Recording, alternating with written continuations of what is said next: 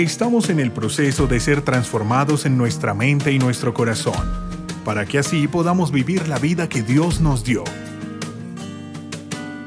El pastor César Fajardo te da la bienvenida a un tiempo de intimidad y comunión con Dios. Sin muros habitaremos.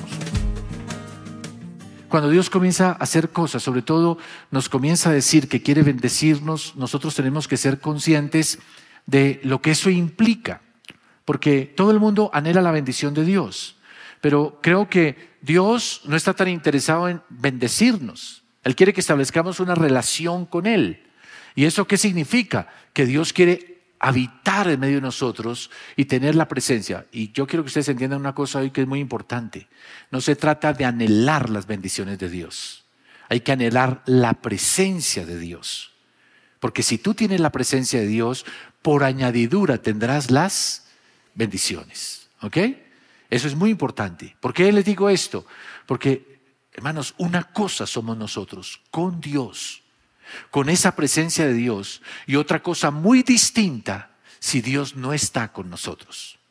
A mí hay dos pasajes en la Biblia que cada vez que los tengo que leer, a mí se me arruga el corazón, me estremece y me hace orar diciendo, Señor, por favor, que eso nunca me pase a mí, por favor. Los dos pasajes, uno tiene que ver, rey Saúl, Saúl es escogido por Dios, ungido por Dios para que reine sobre Israel, pero Saúl decide no obedecer a Dios. Y aunque Dios le habla y le dice lo que tiene que hacer, Saúl va y hace lo contrario. Esto nos tiene que servir de lección a nosotros.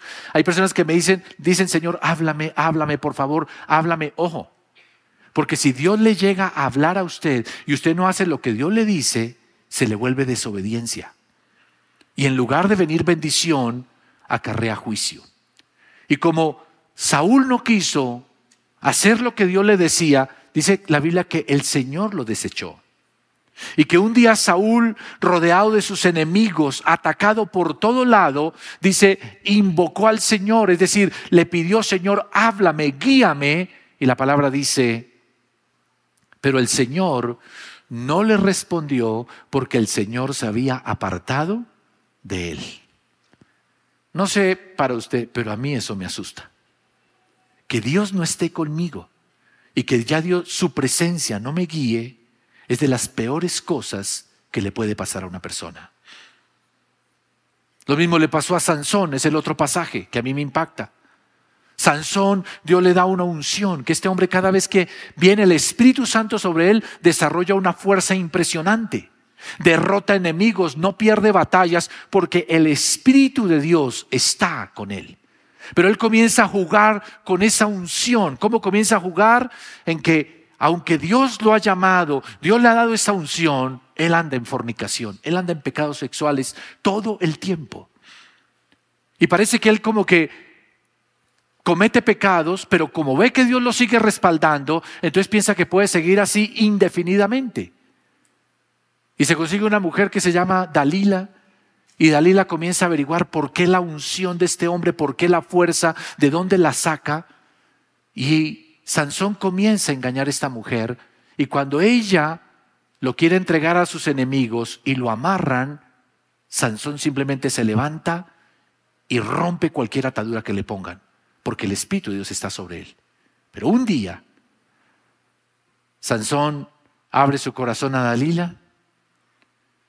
Dalila entiende que ahora sí conoce de verdad la razón de la fuerza de Sansón. Y entonces lo atan. Y ella le grita, Sansón, los filisteos. Y Sansón se levanta otra vez como las otras veces pensando, voy a salir libre como antes. Pero ahí viene la frase que me impacta, dice, pero ya el Espíritu de Dios se había apartado de él. ¿Y qué pasa? Sansón ya no tiene la misma fuerza, es puesto prisionero de sus enemigos, le sacan los ojos, lo vuelven esclavo y termina de una manera terrible. ¿Todo por qué? Perdió la presencia de Dios. Ahí es donde yo entiendo por qué David, David cuando comete adulterio con Bexabé, en el Salmo 51 él se arrepiente del pecado que ha cometido y le dice, Señor, lávame, límpiame, purifícame. Y le está clamando al Señor por esa limpieza, pero el clamor más profundo del corazón de David es, no quites de mí tu santo espíritu. Porque David sabe que él es una cosa con el Espíritu de Dios y otra totalmente distinta si la presencia de Dios no está con él. Por eso yo quiero hoy hablarles de algo muy importante, hermanos. Lo importante no son las bendiciones de Dios, no son las cosas que Dios nos pueda dar. Lo más valioso que un cristiano, que un ser humano puede poseer es la presencia de Dios. Pero esa presencia de Dios se puede perder. Cuando nosotros empezamos a andar a nuestra manera, cuando empezamos a tener en poco lo que Dios nos dice, cuando empezamos a usar lo que Dios nos da para hacer cosas que le ofenden a Él. Y poco a poco nosotros podemos ir contristando y apagando. Y llega el momento en que nosotros podemos venir a la iglesia, estar leyendo la Biblia, haciendo un montón de cosas y aún así no estar experimentando la presencia de Dios. Por eso yo quiero hoy hablarles de restaurar la presencia de Dios en mi vida. ¿De qué vamos a hablar hoy? No los escuché. ¿De qué vamos a hablar hoy? Restaurar la presencia de Dios en mi vida. Quiero que lea conmigo Éxodo capítulo 34, verso 8 al 9. Dice, entonces Moisés, apresurándose, bajó la cabeza hacia el suelo y adoró y dijo, si ahora, Señor, he hallado gracia en tus ojos, vaya ahora el Señor en medio de nosotros, porque es un pueblo de dura cerviz y perdona nuestra iniquidad y nuestro pecado y tómanos por tu heredad. Amén y amén. Moisés fue otro que tuvo el momento en que él, él e Israel perdieron la presencia de Dios. Dios los había visitado cuando ellos estaban en esclavitud en Egipto. Dice la palabra, el Señor oyó el gemir del pueblo y fue y le dijo a Moisés, ve y saca a este pueblo de la esclavitud y yo lo llevaré a una tierra que fluye leche y miel, o sea, una tierra de abundancia. Y el Señor, para hacer esta liberación del pueblo judío, entra en un conflicto con Faraón, donde él envía las plagas, usted conoce la historia, envía las plagas para obligar a Faraón a que deje ir a Israel, luego divide el mar rojo cuando Israel se ve acosado por el ejército egipcio, destruye a los egipcios y saca a Israel en bendición y en victoria. Y el Señor no solamente los libertó, sino que los enriqueció, porque cuando salieron de Egipto, los egipcios le entregaron todas las cosas del pueblo de Israel. Y el pueblo salió con abundancia, con bendición. De ser un pueblo esclavo, pasó a ser libre y con abundancia. Pero cuando van de camino, Moisés sube al monte. El pueblo de Israel ve el monte con el fuego de Dios, oye la voz de Dios. Y le dice a Moisés, mire Moisés, y nos da susto hablar con Dios. Mejor habla tú. Y lo que el Señor te diga, nosotros lo vamos a hacer. Y Moisés se sube al monte y empieza a hablar con Dios. Y Dios comienza a darles instrucciones y a dirigirlo. Pero mientras el, Moisés está con el Señor hablando, el pueblo se aburren. Oiga, este Moisés nada que baja, ya lleva mucho tiempo allá, ¿qué hacemos? Y no faltan por ahí los sapos que digan, necesitamos levantarnos a otro. Necesitamos levantarnos a otro que entonces empezaron algunos, los rebeldongos de siempre que contaminan a todo el mundo, empezaron a decir, venga, ese señor Moisés se fue por allá y nada que aparece no está por aquí, necesitamos dioses que nos hagan. Van donde Aarón, que era el que estaba reemplazando a Moisés, y le dicen, Aarón, Aarón, necesitamos dioses. Y Aarón, Tampilo, llega y le dice, tráigame el oro que tengan por ahí, lo traen y les hace un becerro de oro. Y ponen el becerro y al otro día el pueblo se levanta tempranito, le ofrecen sacrificios, se sientan a comer, a beber y a jugar. En realidad la palabra jugar ahí entraron a ser orgías, es decir, a tener sexo los unos con los otros y a revolcarse en la peor de las condiciones. Mientras tanto el Señor está hablando con Moisés y el Señor le dice un momento a Moisés, le dice, Moisés, el pueblo ese tuyo, ya no es el del Señor, el pueblo tuyo, ya se desvió de mí. Ya se levantaron un dios, se hicieron un becerro. Y ustedes conocen la historia, Moisés baja rojo de la rabia y destruye el, el, tal becerro de oro y le habla duro al pueblo y dice, mire, ustedes han cometido el peor error. Y es cuando el Señor le habla y le dice, Moisés, este pueblo es muy duro de servir. Yo igual soy fiel, le dice el Señor, y voy a cumplir lo que les prometí, los voy a meter en esa tierra que fluye leche y miel, la tierra de la abundancia. Pero yo no voy a ir con ustedes. Yo enviaré un ángel y él será el que los meta en la tierra prometida. Ahora, Moisés es muy pilo. Porque Moisés dijo, una cosa somos nosotros con un ángel con nosotros y otra cosa muy distinta, que el Señor esté en medio de nosotros. Y Moisés le dice al Señor, no Señor, yo de aquí no me muevo si tu presencia no ha de ir con nosotros. ¿Qué hace Moisés para poder recuperar la presencia de Dios? Hace tres cosas. Número uno, se arrepiente. Número dos, pide con insistencia la presencia de Dios. Y número tres, pide que el Señor le revele quién es Él y cuál es su voluntad.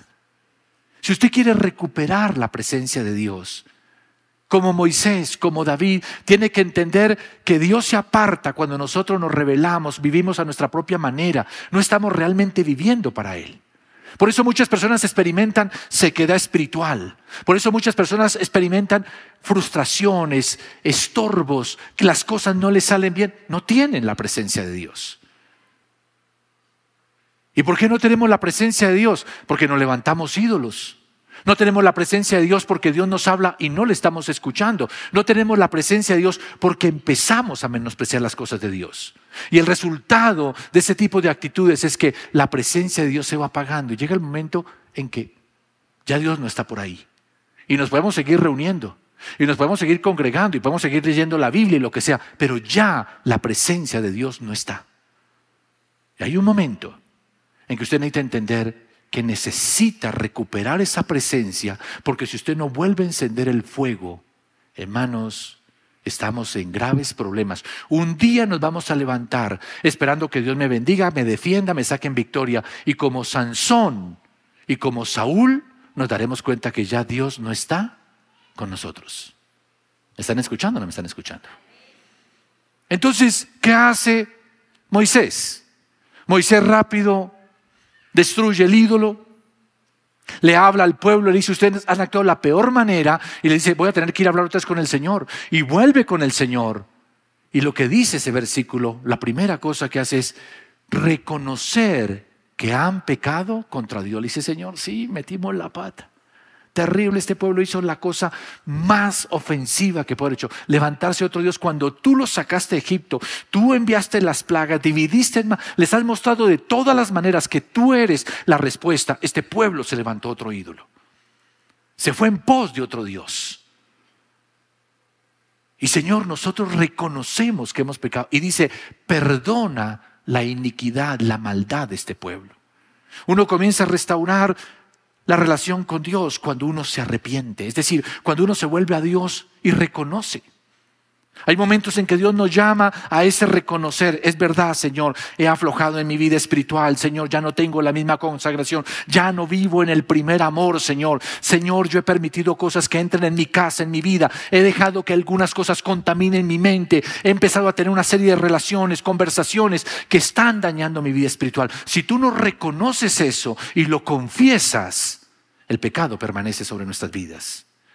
Y eso impedirá que la presencia de Dios se manifieste sobre nosotros.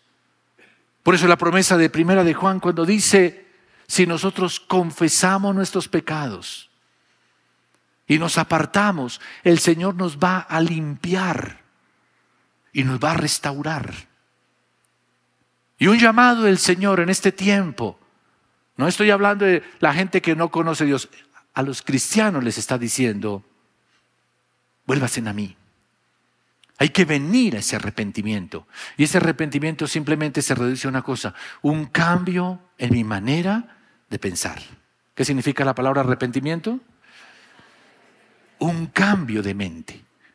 Donde yo estoy pensando de esta manera. Mejor me va sin Dios. Yo puedo hacer las cosas que yo quiera a mi manera y Dios no va a hacer absolutamente nada. O yo puedo atacar y criticar a los demás y no me va a pasar nada. Un cambio de mente es, yo no puedo seguir por ese camino. No puedo seguir en esa dirección porque eso me está alejando de Dios.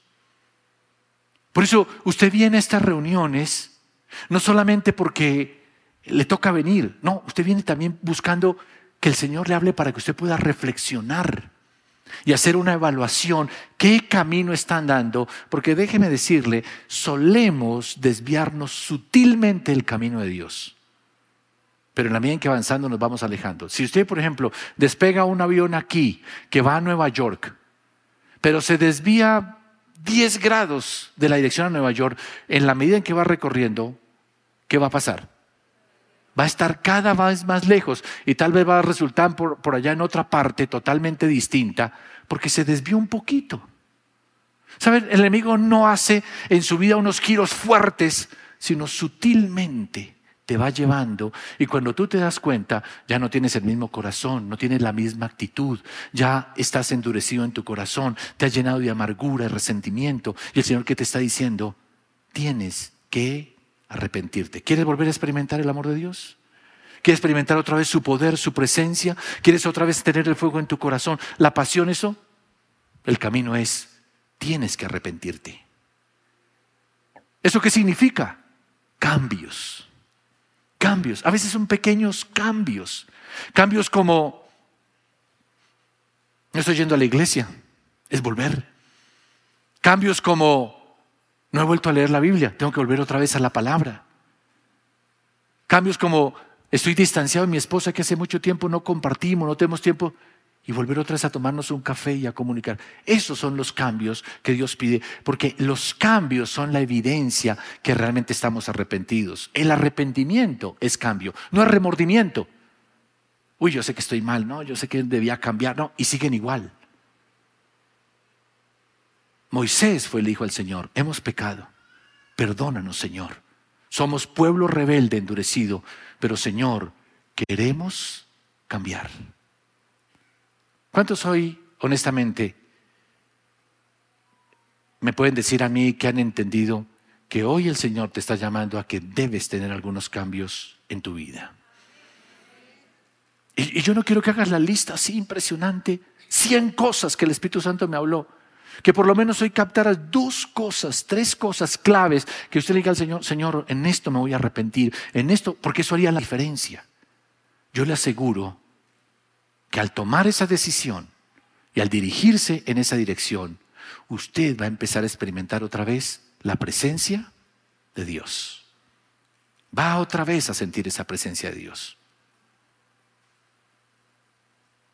La segunda cosa que uno tiene que hacer es anhelar esa presencia. Nosotros tenemos que anhelar esa presencia de Dios, hermanos.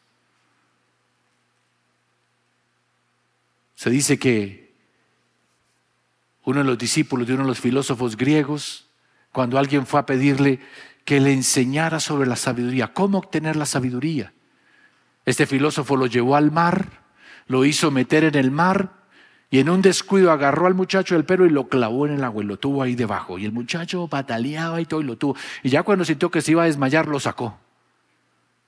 Y le dice, maestro, ¿por qué hace eso? Dijo, no, yo te quiero hacer una pregunta. ¿Qué era lo que anhelabas con todo tu corazón ahí debajo del agua? El aire, poder respirar. Dice, el día que anheles la sabiduría como anhelaste el aire ahí debajo del agua, la sabiduría vendrá a ti.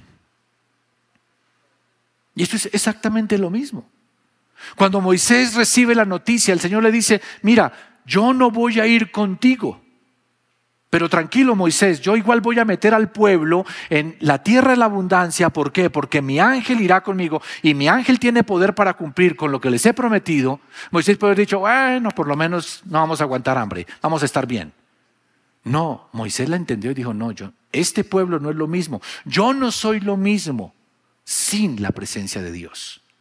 Y por eso le dijo, Señor, si tú no haces de ir conmigo, no nos muevas de este lugar. Le estaba diciendo, Señor, no me interesa la tierra la abundancia. Prefiero quedarme en este desierto el resto de mi vida, pero prefiero un desierto con tu presencia que la abundancia sin la presencia tuya. Pero hoy por hoy las personas les importa cinco la presencia. No me importa si Dios está con tal que me bendiga, me dé salud, me dé placer, me dé satisfacción. Eso es lo que para mí cuenta. Pero esa es la ceguera espiritual más grande, hermanos. Hay gente que me dice, mi negocio está yendo bien, mi trabajo me está yendo bien. Eso es lo que realmente importa. ¿Y dónde está esa presencia de Dios?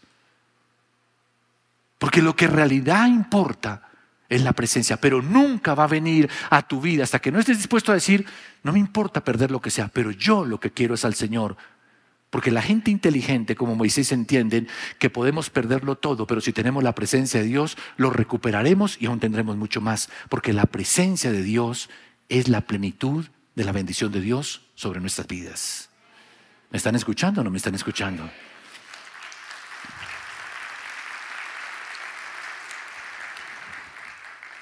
Cuando uno comprende esto, hermanos, uno sabe que la presencia de Dios, ¿qué trae? Trae paz. El mismo Señor le dijo a Moisés, mi presencia te dará descanso. Hoy la gente vive angustias, puede tener eh, éxito en sus negocios, puede estar yendo bien en muchas cosas, pero viven angustiadas, con inseguridades, con temores, porque no tienen la presencia de Dios. Y una de las promesas de Dios es que la presencia de Dios nos dará descanso, nos dará paz. La Biblia dice, que en la presencia de Dios hay qué? Plenitud de gozo. ¿Qué hay en la presencia de Dios? Plenitud de gozo. Hoy la gente es gozosa. Hoy la gente vive en depresiones, vive en aflicciones y tal vez piensan las soluciones aquí o allá, lo otro. Pero a veces lo que realmente estamos necesitando es restaurar esa presencia de Dios. Y volver a anhelar, Señor, yo necesito tu presencia, que tu presencia venga otra vez a mi vida, que yo pueda sentir tu amor, tu paz, tu gozo, tu poder. Porque cuando Dios se manifiesta, se vuelve una realidad para nosotros. Ya no es un concepto meramente intelectual o doctrinal. Dios está aquí. Podemos citar de memoria ese versículo que dice, donde dos o tres se reúnen, el Señor estará en medio de ellos. Y lo decimos de memoria, pero a veces ni sentimos esa presencia de Dios. No vemos que Él obra entre nosotros. Y hay que volver a anhelar, Señor, yo quiero ver otra vez tu mano obrar, tu poder fluir, tocar las vidas. Estos días se escuchaba de una joven que decía, yo vengo mucho tiempo viniendo a la iglesia, mucho tiempo en la vida cristiana, nací en un hogar cristiano, pero el día que yo fui a un éxodo y vi la liberación y vi Dios como echaba fuera demonios, ahí me di cuenta que Dios realmente existe. ¿Por qué empezó a darse cuenta que Dios existe? Porque vio la presencia de Dios. Hermanos, nosotros necesitamos anhelarla otra vez. Como ese joven bajo el agua clamó, Señor, yo necesito otra vez tu presencia. Necesito No debemos volverlo a orar y a orarlo sinceramente. Porque si nosotros lo anhelamos de verdad, va a comenzar a fluir. Por eso Pablo, refiriéndose a los dones del Espíritu Santo, decía, procurad sobre todo los dones del Espíritu Santo. Esa palabra procurar significa desear ardientemente. Y hermanos, Dios en este tiempo de crisis, de oscuridad, de luchas, de conflictos, les digo, la respuesta a nuestra situación es que otra vez la presencia de Dios venga. Pero para eso hay que decirle, Señor, no me moveré hasta que tu presencia no venga con nosotros. La tercera cosa que nosotros necesitamos es andar en esa revelación. Llega el momento en que el Señor le dice a Moisés, ok, perdono la iniquidad. Ok, Moisés, porque me eres muy amado y te conozco y quiero que me conozcas, entonces yo iré con ustedes. Pero Moisés le dice, no solamente eso, Señor, tengo una tercera cosa, quiero andar en esa revelación, en ese entendimiento de tu voluntad. Y por eso le pide, Señor, muéstrame tu gloria. Y mostrar la gloria es mostrar quién es Dios en su dimensión como Él es, pero también mostrar cuál es su propósito, cuál es el plan que tiene para nuestra vida. Hay personas que se limpian, disfrutan de la presencia de Dios y se la gozan, pero hay gente que todavía no entiende cuál es el propósito de Dios para sus vidas. Y para eso tenemos que acercarnos al Señor y decirle, Señor, yo quiero saber hacia dónde debo caminar, a dónde nos quieres llevar. Y eso fue lo que le pidió Moisés. Esa revelación, ese entendimiento de quién eres tú, Señor. Cuando uno conoce a Dios, hermanos, el Señor se le mostró a Moisés, le dijo Moisés, no te voy a mostrar mi rostro, te voy a mostrar mi espalda.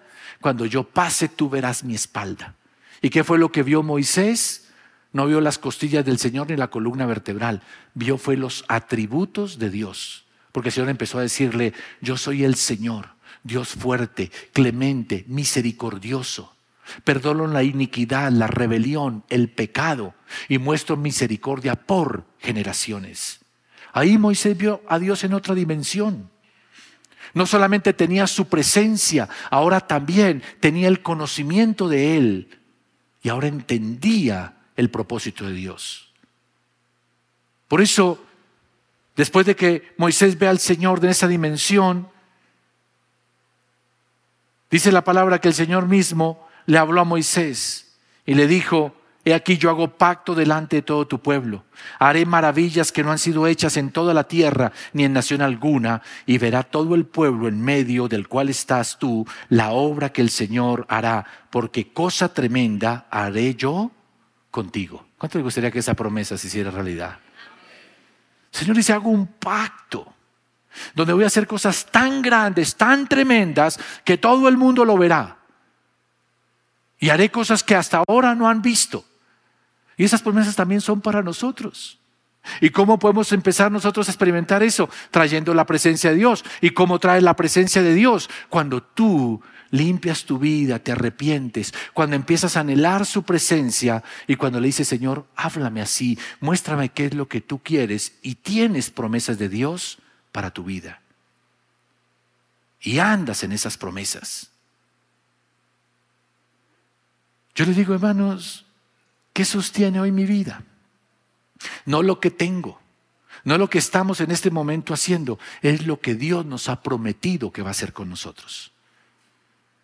Y yo Sigo aquí insistiendo en levantar lo que Dios nos ha entregado porque sé que Dios va a hacer algo grande, Él lo ha prometido. Y si algo tengo la certeza, el Dios en que yo he creído no miente, no engaña, lo que Él me ha dicho lo cumplirá. Y yo veré todo lo que el Señor me ha prometido y todavía no lo he visto, pero sé que lo veré porque mi Dios es poderoso para cumplirlo, es fiel, nunca falla y sé que me ama y me dará lo mejor que Él tiene para mi vida. Pero sé que para lograr eso yo necesito limpiar mi vida. Señor, si hay algo en mi vida, sácalo, quítalo, cámbiame, Señor. Lo que haya que cambiar, por favor, cámbialo, Señor. Y sé que también tengo que anhelar su presencia. Y también decirle, Señor, muéstrame las promesas. Yo hoy le puedo decir a usted las promesas que Dios tiene para mi vida. Pero usted tiene que descubrir las suyas. Yo le puedo decir las promesas que Dios tiene sobre mi familia. ¿Cuáles son las promesas de Dios para tu familia? Y eso lo entendemos cuando entramos en esa dimensión de la revelación de quién es Dios, de su poder, de su grandeza y del propósito que tiene para nosotros. Y cuando una iglesia, cuando una persona entra en esa dimensión, yo le digo, el fuego se enciende, la presencia de Dios se manifiesta y el pueblo comienza a caminar en la dirección correcta y comienza a ver eso que el Señor está diciendo acá. ¿Qué, qué dice el Señor? Hago pacto contigo, haré maravillas que no han sido hechas en ninguna nación. El pueblo lo verá y haré cosas tremendas contigo. ¿Cuántos dicen, Señor, yo quiero esa promesa? ¿Qué necesitas para recibir esa promesa? ¿Qué necesitas para recibir esa promesa? La presencia de Dios. ¿Y cómo consigue la presencia de Dios? No los escucho. ¿Cómo se consigue? Ajá. Arrepentimiento, anhelando esa presencia y buscando conocer al Señor, quién es Él y cuál es su promesa para mi vida. ¿Me escucharon o no me escucharon, hermanos? Porque, hermanos, hoy yo quiero hablarles con toda la sinceridad de mi corazón. La iglesia, muchos cristianos han escogido una vida cristiana sin la presencia de Dios. ¿Y qué es una vida cristiana sin la presencia de Dios? Usted tiene dos caminos para caminar sin la presencia de Dios. Uno es la apostasía o la otra es la religiosidad. ¿Qué es la apostasía? La apostasía es aquellas personas que una vez conocieron al Señor y luego qué? Se apartaron. La palabra dice que las personas que una vez conociendo a Dios y apartándose de Él, lo que viene sobre ellos es una expectación de juicio. ¿Qué es la religiosidad? La religiosidad es yo sigo una vida aparentemente delante de Dios. Leo la Biblia, voy a la iglesia y hago buenas obras, pero Dios no está conmigo, no está su presencia. No tengo su poder. Pero también podemos estar aquí y ser qué? Religiosos. Y por eso el Señor nos está llamando, restauren mi presencia en medio de ustedes. ¿Cómo restauramos esa presencia, hermanos? Comienza justamente por lo que dice que hizo Moisés, en que él vuelve simplemente a mirar otra vez al Señor. Sé que nos equivocamos, sé que me he enfriado, pero yo me vuelvo a ti, Señor. Y vuelvo a subir otra vez al monte. Y tal vez siento la vergüenza de que me fallé y que me equivoqué, pero no me importa, prefiero avergonzarme delante de ti que luego ser avergonzado por los hombres. Y se vuelve al Señor. Y vuelve a poner otra vez las cosas en las cosas de arriba, en lo que es eterno. Hoy no piense, hermanos, que unas cosas materiales y todo van a arreglar el resto de su vida. Eso es temporal. Y nosotros debemos andar bajo la perspectiva de lo eterno, de las cosas de arriba.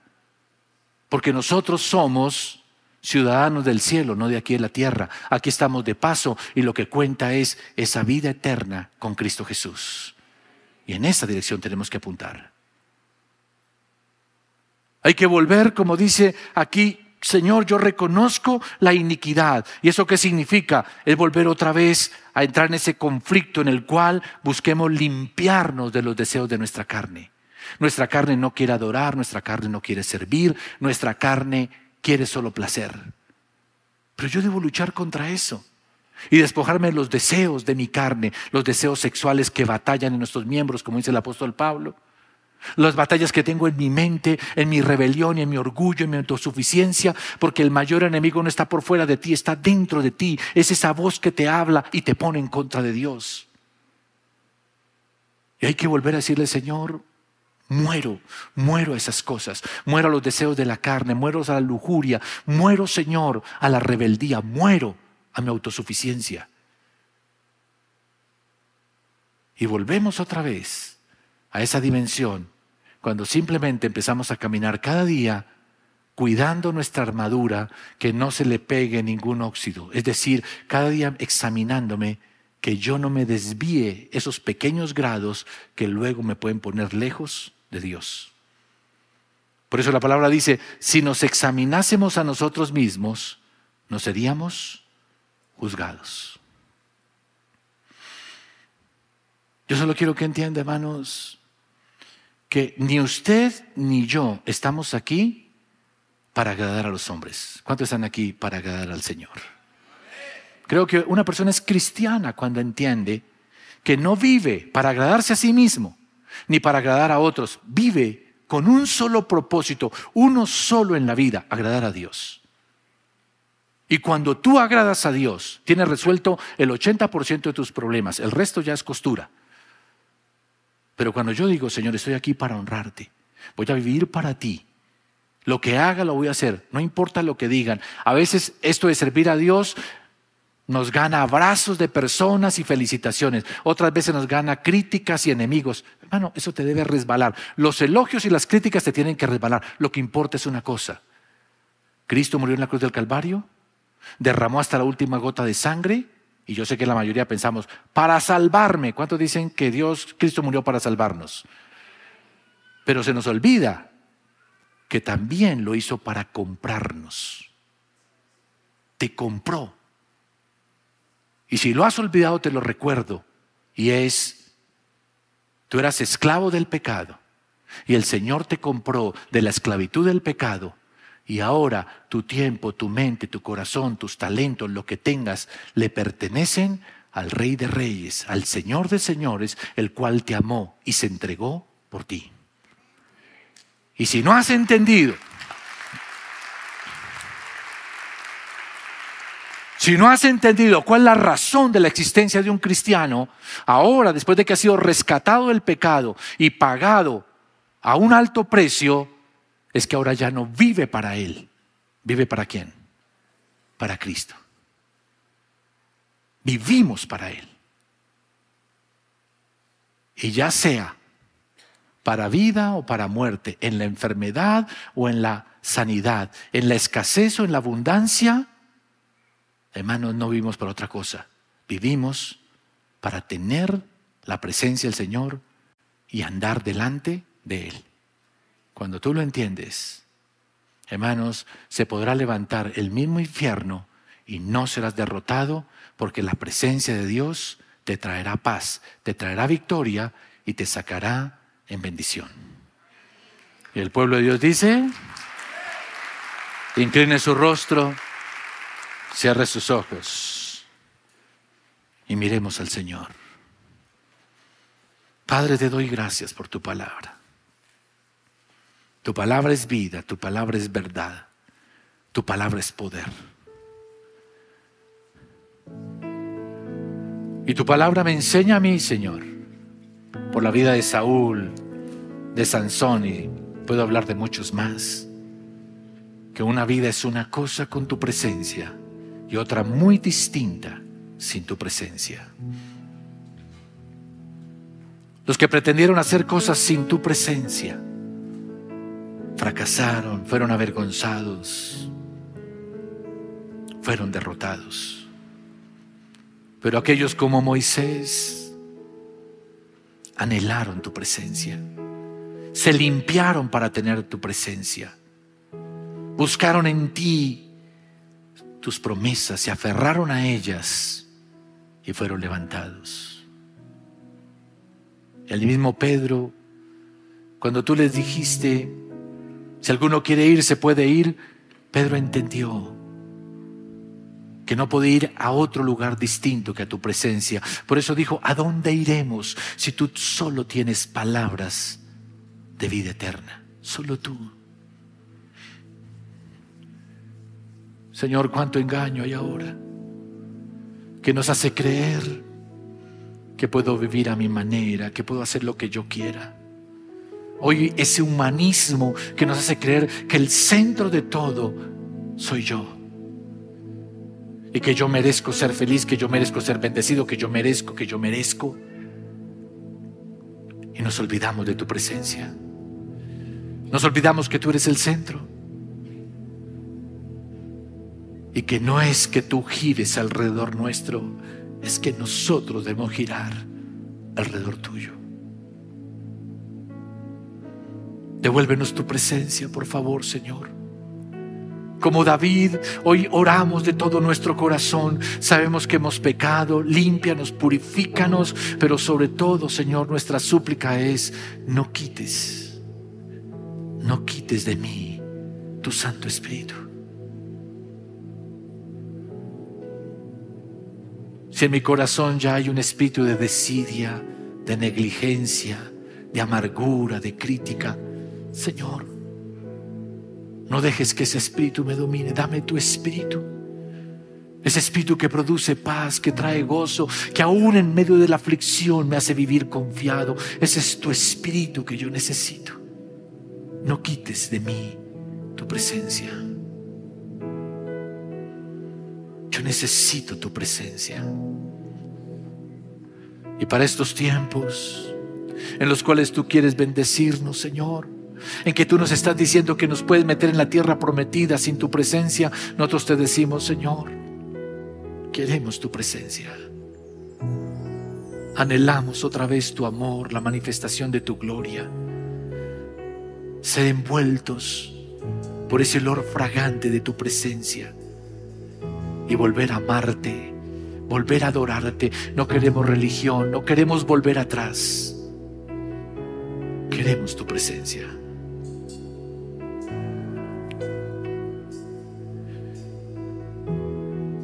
¿Cuántos hoy están dispuestos a arrepentirse? ¿Cuántos están dispuestos hoy a volver a buscar esa presencia de Dios? y a buscar en la palabra esa revelación de su voluntad y propósito para su vida.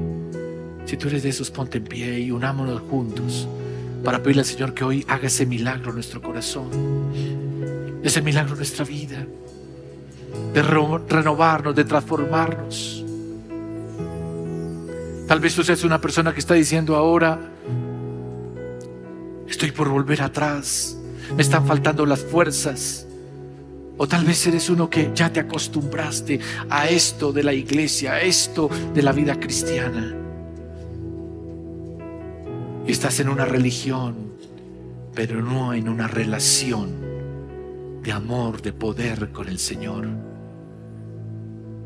Levanta tus manos y dile, Señor, quiero arrepentirme. Quiero limpiar mi vida. Quiero que hoy quites de mi corazón cualquier cosa que esté ensuciando mi relación contigo, me esté limitando. Sácala hoy de mi vida. Porque entiende, sin arrepentimiento no puedes entrar en el reino de los cielos. El mensaje de Cristo fue arrepentíos, porque el reino de Dios se ha acercado. Cambia para que el reino de Dios pueda venir a tu vida. Y dile, Señor, anhelo tu presencia, anhelo tu poder, anhelo tu bendición que trae tu presencia. Y dile de todo tu corazón, quiero hacer tu voluntad, quiero cumplir con el propósito tuyo, Señor, porque hoy entiendo que tú te entregaste por mí para traer salvación, para traer la vida eterna.